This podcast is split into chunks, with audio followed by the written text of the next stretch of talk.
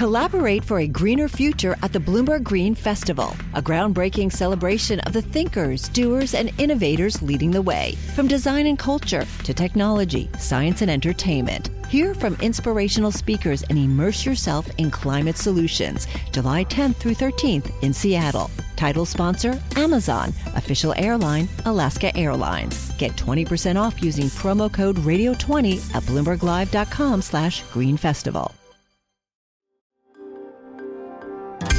Le entregamos todo lo que necesita saber para comenzar el día. Esto es Bloomberg Daybreak para los que escuchan en América Latina y el resto del mundo. Buenos días y bienvenidos a Bloomberg Daybreak América Latina. Es lunes 11 de diciembre de 2023. Soy Eduardo Thompson y estas son las noticias que marcan la jornada.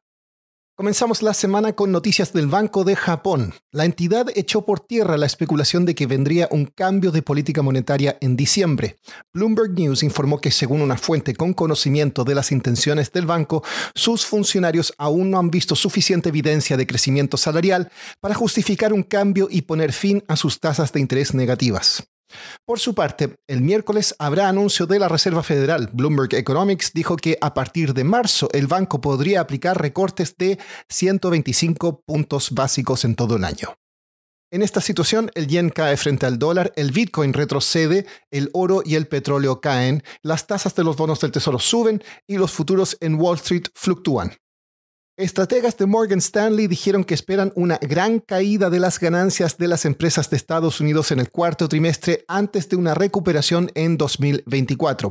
Por su parte, estrategas de Goldman Sachs creen que las acciones de crecimiento tendrán un desempeño superior al resto del mercado.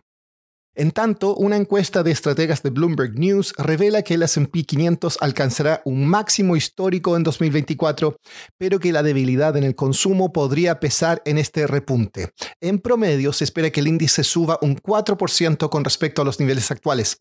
Las tasas de los bonos del Tesoro a 10 años caerían al 3,8%. En noticias corporativas, la aseguradora de salud Signa dijo que desistió de sus planes de comprar a su rival Humana. En cambio, aumentará su plan de recompra de acciones en 10 mil millones de dólares. La cadena de tiendas de vestuario Macy's sube esta mañana tras reportes de una oferta de compra de 5.800 millones de dólares. Y un reportaje disponible en bloomberg.com destaca el feroz crecimiento de Pinduoduo, el gigante del e-commerce chino que está superando a Alibaba y busca ahora rivalizar con Amazon y Walmart en Estados Unidos. Vamos ahora a América Latina. Argentina tiene un nuevo presidente. Javier Milei asumió el cargo ayer y se espera que hoy convoque al Congreso a una sesión extraordinaria para presentar planes para apuntalar las finanzas públicas.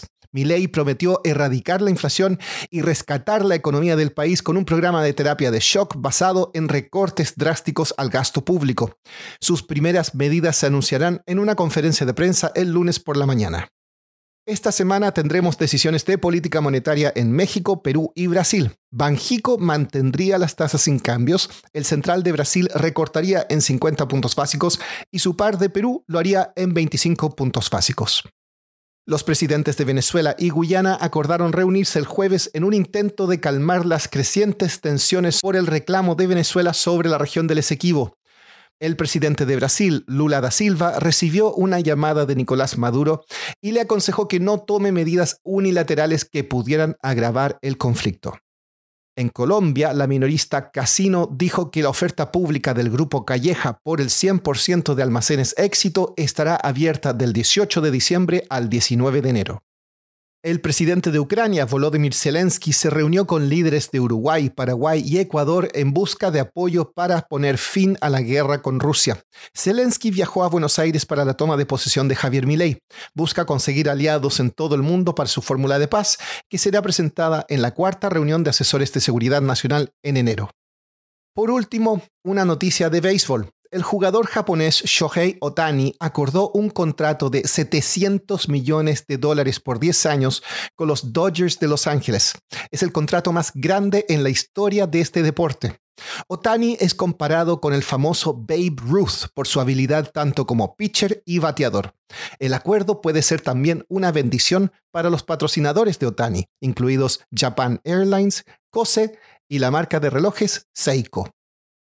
Eso es todo por hoy. Para más información de Bloomberg News en español, los invito a suscribirse al newsletter 5 cosas para que inicien el día bien informados. El link está en la descripción del episodio. Soy Eduardo Thompson.